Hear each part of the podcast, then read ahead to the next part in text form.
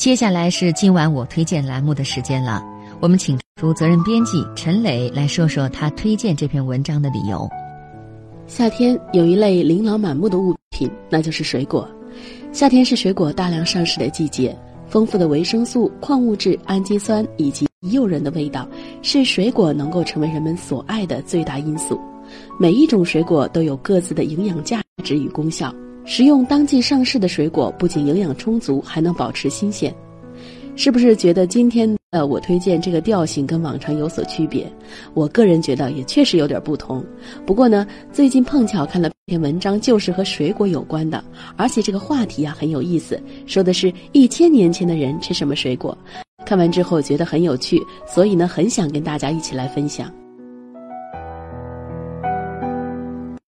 我们今天习惯在餐后享用几片水果，宋人也是如此。在讲究享受生活的士大夫宴席上，水果是必备的。宋人吃水果挺讲究，你去看宋代金大寿《十六罗汉图》，请注意图中一个细节：罗汉尊者眼前的果盘上放了两枚水果，看起来像是沙梨。旁边还有一名侍童，正一手执水果刀，一手拿着一个水果削果皮。这个细节显示，宋人吃水果是要削皮的。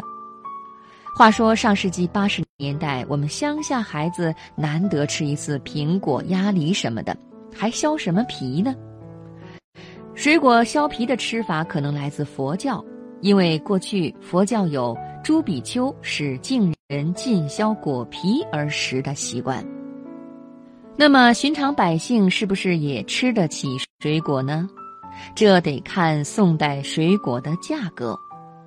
开封与杭州的物价无疑会更高一些，一斤荔枝按二十多文钱计，对于日收入约为一百文至三百文钱的宋朝普通市民来说。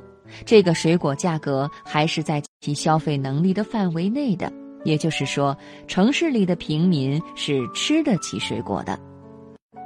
你也许会说，水果无非是寻常之物，吃了似乎也不太需要大书特书吧？对的。不过，如果宋人吃的是冰镇水果呢？你在炎热的夏天吃水果，一定更喜欢吃冰镇的。试想一下，夏日炎炎，热浪袭人，还有什么比吃一盘冰盆禁果更惬意的呢？宋人的生活也是如此。所谓“浮瓜陈李”，就是用冰水浸泡瓜果，使其冰凉以后再吃，真会享受啊！唐宋人夏天吃樱桃，喜欢将樱桃装在碗里，然后淋上冰镇过的蔗糖。奶酪，就跟我们现在吃水果沙拉差不多。冰盆禁果的生活细节还被宋人画入他们的画作中，但是你得够细心，才可能发现这些细节。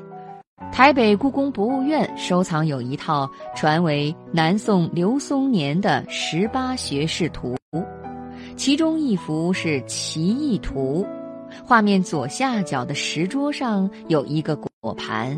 果盘里装了几颗桃子，还有一大块冰，正是冰镇水果。宋代并没有电冰箱，宋人又是如何在盛夏时节取得冰块的呢？其实，古人在很早以前就有冬季采冰以供夏天使用的做法。皇室建有陵室藏冰，设立陵人掌管藏冰事务。不过，宋朝之前，通常只有皇家、贵族、官宦、富豪之家才有条件藏冰。